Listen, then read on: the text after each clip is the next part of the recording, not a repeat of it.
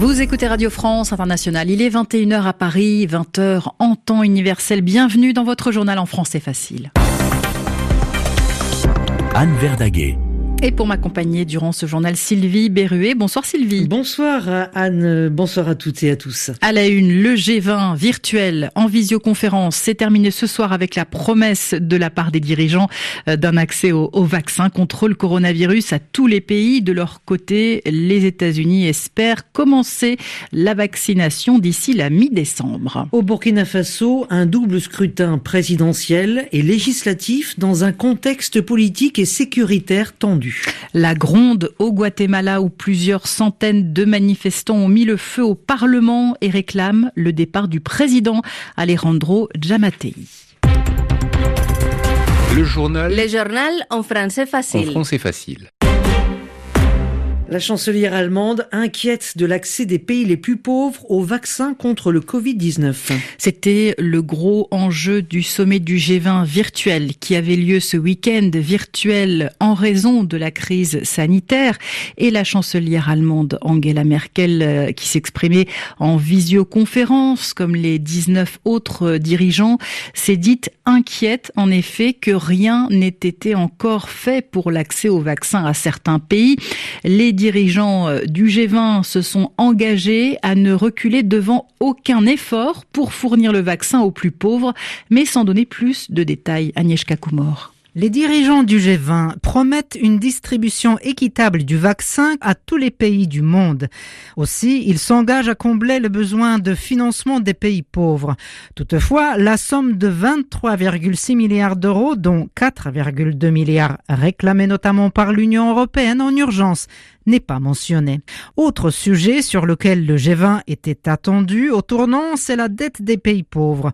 Là-dessus encore, une promesse de suspension du service de la dette qui permet aux pays pauvres de suspendre jusqu'en juin prochain le paiement des intérêts de leur dette. Les Nations Unies espéraient que ce délai soit étendu jusqu'à la fin 2021. Ce sera au ministre des Finances des pays créanciers d'examiner cette question au printemps prochain. Climat, économie circulaire, investissement dans les infrastructures, lutte contre la corruption, plusieurs dossiers épineux ont été abordés. Reste le commerce après la confrontation entre Donald Trump et la Chine. La place doit être faite au commerce multilatéral avec les règles du jeu équitables, concluent les participants au sommet. Les États-Unis, de leur côté, espèrent commencer leur campagne de vaccination dans moins d'un mois. Le pays est en proie à une épidémie euh, galopante du Covid-19 avec 12 millions de personnes contaminées et l'urgence est là. Du coup, le pays espère commencer sa campagne de vaccination avant la mi-décembre dès que euh, les autorités sanitaires auront donné leur feu vert pour l'approbation d'un vaccin. Les États-Unis sont le pays le plus touché au monde par la maladie avec 250 6 000 morts. Devant l'ampleur de la tâche pour venir à bout de la pandémie, une autorisation a été donnée à un traitement novateur basé sur un cocktail d'anticorps de synthèse de la firme Régénéron, déjà essayé sur le président américain Donald Trump. Agnès Rougier nous en dit plus. L'entreprise de biotechnologie Regeneron Pharmaceutical a développé un cocktail de deux anticorps dits monoclonaux. Ce sont des molécules clonées à partir d'anticorps prélevés sur des patients ayant guéri du Covid-19. L'objectif du traitement est de déclencher la réponse immunitaire au Covid chez des patients infectés dont le système immunitaire n'aurait pas encore commencé son travail et donc au tout début de la maladie. Le Regeneron est une version synthétique des deux anticorps qui imite le travail du système immunitaire en allant bloquer le virus quand il tente de s'introduire dans la cellule. Une étude de l'Université de Caroline du Nord sur 475 patients, parue dans le magazine Science début octobre, faisait état d'un effet très faible sur les patients ayant déjà des anticorps contre le coronavirus dans la deuxième phase de la maladie, mais très efficace au contraire de façon préventive sur les patients séronégatifs. Un détail crucial, la production d'anticorps monoclonaux est compliquée. Ce qui impliquera un coût de traitement élevé, mais le gouvernement des États-Unis a investi 450 millions de dollars pour la production de 300 000 doses de Regeneron d'ici fin 2020 et ces doses à 1250 dollars pièce devraient être distribuées gratuitement aux patients américains. Et puis Sylvie, le ralentissement de l'épidémie se confirme en France avec un peu plus de 13 000 cas supplémentaires de personnes contaminées ce dimanche contre plus de 17 000 hier. Au Burkina Faso, une journée de double scrutin présidentiel et législatif. Quelques 6,5 millions d'électeurs étaient appelés aux urnes, un scrutin dans un contexte politique et sécuritaire tendu. Et si le vote s'est globalement bien passé, sans incident majeur, des centres qui auraient dû ouvrir n'ont finalement pas pu accueillir d'électeurs. D'autres bureaux de vote ont rapidement fermé en raison de menaces. Dans l'actualité encore, cette nouvelle attaque du groupe État islamique hier soir en Irak. Six militaires et quatre civils ont péri dans cette embuscade tendue par les djihadistes à environ 200 kilomètres au nord de Bagdad. Ce genre d'attaque s'est accru au cours des derniers mois dans le pays. Les précisions de notre correspondante à Bagdad, Lucille Wasserman. Il fait nuit noire dans la province de Salahaddin en Irak lorsqu'une bombe explose en bord de route au passage d'une voiture de civils. Des forces de l'ordre arrivent alors sur les lieux c'est une embuscade, les djihadistes attendent, puis tirent. Au total, l'opération fait 10 morts, 4 civils et 6 militaires. La défaite de Daesh a été officiellement annoncée en 2017, mais ce genre d'attaque s'est accru ces derniers mois en Irak, où la traque des djihadistes continue. Régulièrement, les troupes irakiennes mènent des opérations de ratissage dans ces provinces, parfois appuyées par les forces de la coalition internationale. La peur d'un retour en force du groupe djihadiste reste bien présente dans le pays particulièrement à l'heure où cette coalition semble avoir du plomb dans l'aile.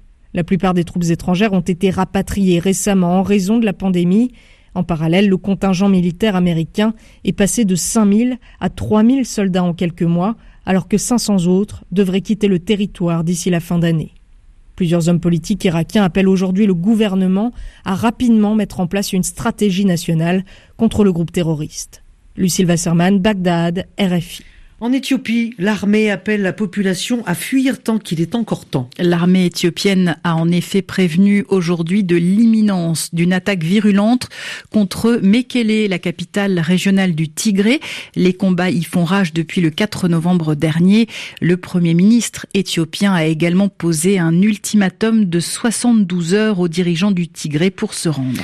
Et puis Anne, une journée sous haute tension ce samedi au Guatemala. Des manifestations ont eu lieu dans le pays pour réclamer le départ du président Alejandro Jamatei. Plusieurs centaines de manifestants ont d'ailleurs mis le feu au Parlement.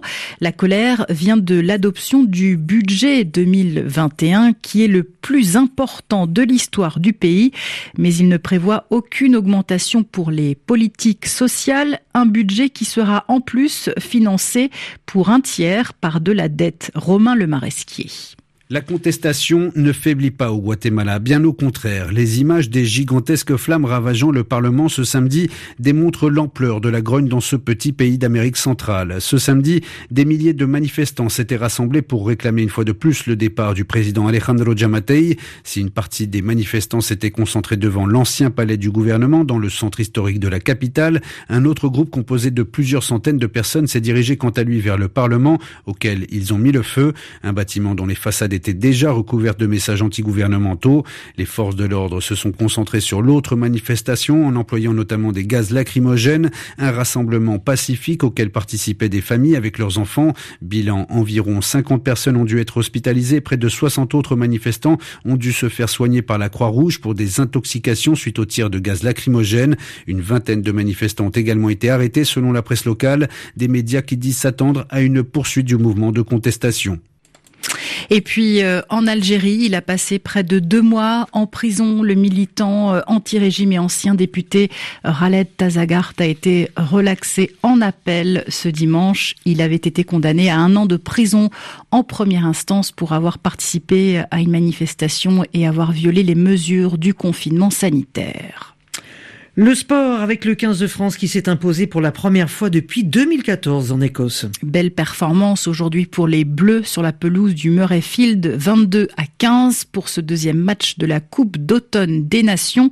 Avec ce succès, les Bleus prennent la tête de la poule B avant de jouer contre l'Italie le week-end prochain. C'est la fin de notre journal en français facile. Merci beaucoup Sylvie Berruet d'avoir été à mes côtés. Excellente soirée à l'écoute de RFI 21h10 à Paris, 20h10 en temps universel.